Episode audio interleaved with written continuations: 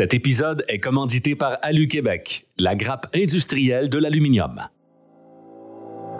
Vous êtes à l'écoute de Station Constructo, un balado spécialisé pour le secteur de la construction au Québec. Bonjour à tous et bienvenue au balado Station Constructo. Cette série s'articule sur le thème Conjugué aluminium et avenir durable. Au fil des épisodes, nous discuterons de l'aluminium comme matériau d'avenir et des différentes caractéristiques qui en font une matière tout indiquée pour la réalisation de bâtiments durables. Trois réalisations où l'emploi de l'aluminium a démontré la pertinence de ce métal sous-utilisé en construction nous permettront d'explorer différentes façons dont ce matériau peut être mis à profit.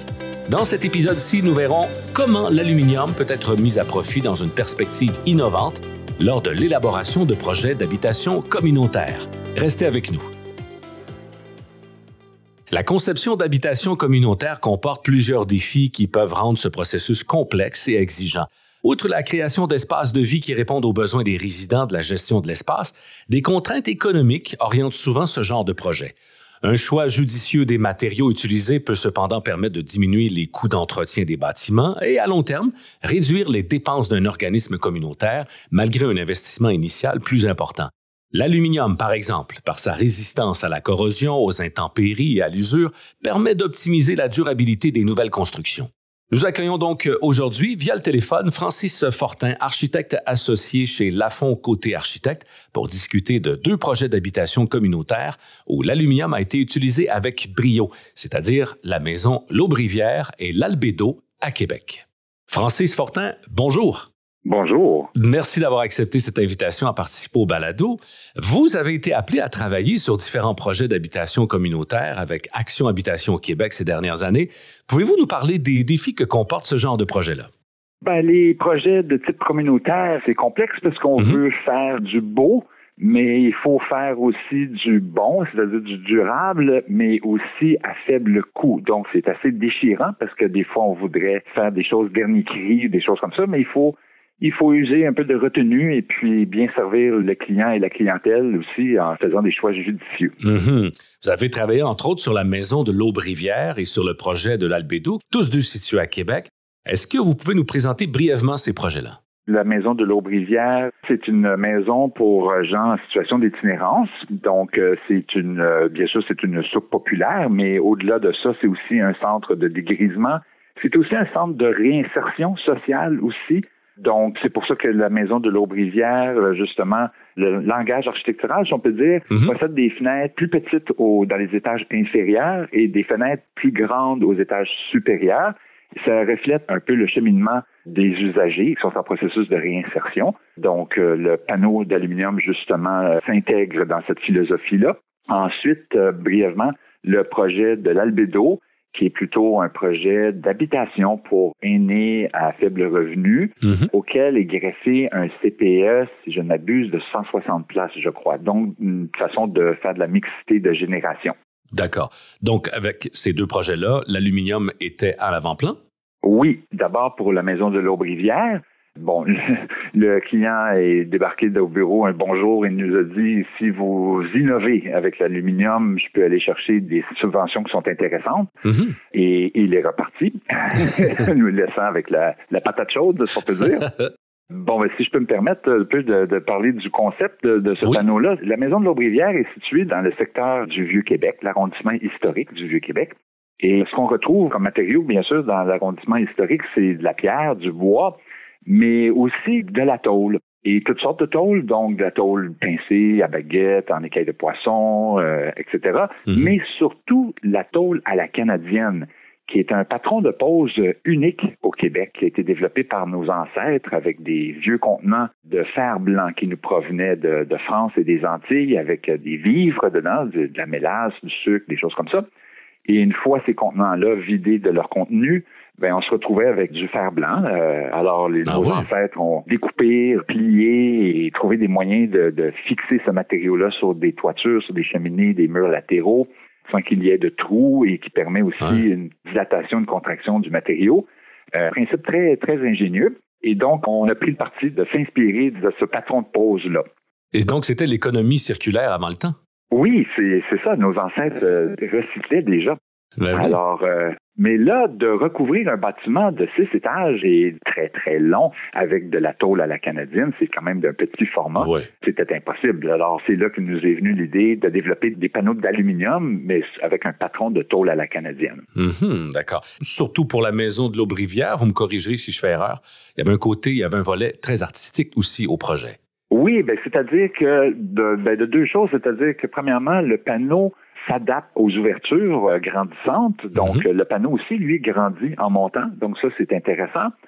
Et puis aussi, c'est qu'en analysant différents types d'alliages, on s'est rendu compte qu'il y a un alliage qui est généralement rejeté par euh, l'industrie, soit l'alliage 50-52, comparativement au 3003 généralement utilisé, parce que c'est un alliage qui fait en sorte que quand on l'anodise, un panneau va sortir de teinte uniforme, mais ce panneau-là ne sera pas nécessairement exactement de la même teinte que celui à côté. Ah. Donc, au départ, il était hors de question d'utiliser un tel alliage, mais moi, au contraire, j'ai cru que c'était une merveilleuse idée parce que les usagers de l'Aube-Rivière ont tous un peu leur couleur, leur passé, leur expérience de vie, tout mhm. ça.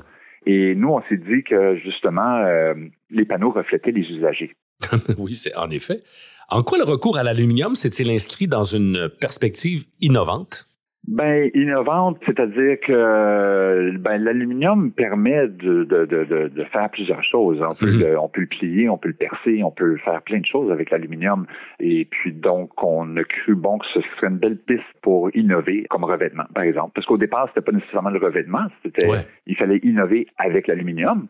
Mais nous, dès le départ, on a cru bon de l'appliquer euh, au revêtement pour sa longévité bien entendu, son entretien très minimal, même zéro entretien. Euh, sa recyclabilité aussi, très important. Mhm. Euh, donc, l'attribut de l'aluminium vous semblait donc plus particulièrement intéressant pour ces projets-là. Le matériau en tant que tel était plus... Euh, ça allait de soi. Oui, ben le seul frein, en fait, c'est le coût. Mais avec les programmes et les subventions qui étaient disponibles, ben là, on arrivait à compétitionner avec d'autres matériaux et puis même avoir même produit plus durable que certains autres matériaux. D'accord, plus cher à l'achat, mais plus durable dans le temps. Effectivement. D'accord. Est-ce que vous encouragez d'autres organismes communautaires à employer l'aluminium aussi pour leurs projets de construction? Oui, bien sûr. Est-ce que vous l'utilisez de, plus en plus? Ben déjà, on, est, on travaille sur un autre projet qui recevra des panneaux d'aluminium, mais aussi qui recevra une genre de double pot très artistique d'ailleurs pour euh, venir euh, couvrir le bâtiment. Mhm. D'accord. Donc, si vous choisissez ce matériau-là, donc c'est pour sa durabilité surtout, ou étant donné que c'est plus cher, je veux revenir sur cet aspect-là parce que c'est quand même assez important. Donc, si le coût de l'acquisition est plus élevé, vous le faites parce que c'est plus durable, tout simplement? Ben oui, plus durable, mais et surtout sans entretien. Donc, euh, mm-hmm. euh, nous, on sert une clientèle qui n'a pas d'argent. Donc, on veut que l'argent aille aux usagers. Et si le client est obligé d'avoir des frais euh, annuels d'entretien, des choses comme ça, ben, l'argent ne va pas à la bonne place. En effet. Avez-vous d'autres idées sur ces deux projets que vous aviez mis de l'avant à Québec? Oui, ben bien sûr. Euh, puis je peux peut-être parler un petit peu du projet de l'Albédo. Oui. Dans le cadre de ce projet, ben, bien sûr, c'est du logement social. Donc, encore une fois, il faut aller euh, essayer de, oui, d'aller chercher la durabilité, mais aussi la réduction d'emploi du matériau, si je peux m'exprimer ici, c'est-à-dire moins on en utilise, moins ça coûte cher. Mm-hmm. Donc, dans ce cas-ci, euh, on a développé un panneau qui se bombe à l'installation. Donc, euh, la feuille d'aluminium comme telle, elle fait 0.8 mm d'épaisseur, ce qui est mm-hmm. très mince. Donc, quand on prend le panneau dans nos mains, là, ça flacote. Là, une feuille de papier. Mais une fois qu'on vient le pousser et le bomber, il prend une courbure, il fait en sorte qu'il devient très rigide. Donc, avec peu d'aluminium, on arrive à couvrir des grandes surfaces. Alors, c'est intéressant. Du côté artistique, cette courbure-là va faire en sorte qu'il va y avoir des beaux jeux d'ombre et de lumière sur les façades. Et aussi, il peut avoir un apport aussi au niveau de l'environnement sonore du quartier. Ah. On sait tous que des façades rectilignes et parallèles contribue beaucoup à la pollution sonore en réfléchissant le son. Alors, avec un panneau bombé, ça vient un peu comme diffracter le son, si on peut dire, et puis contribuer à la quiétude de l'environnement euh, autour du bâtiment. Mille et une utilisations de l'aluminium. oui. C'est super. Monsieur Fortin, parlez-nous euh, des défis que vous avez rencontrés euh, dans vos deux projets que vous avez réalisés dans la région de Québec. Les défis sont nombreux. J'imagine D'abord, c'est de trouver l'idée. la, page blanche, ça fait toujours peur.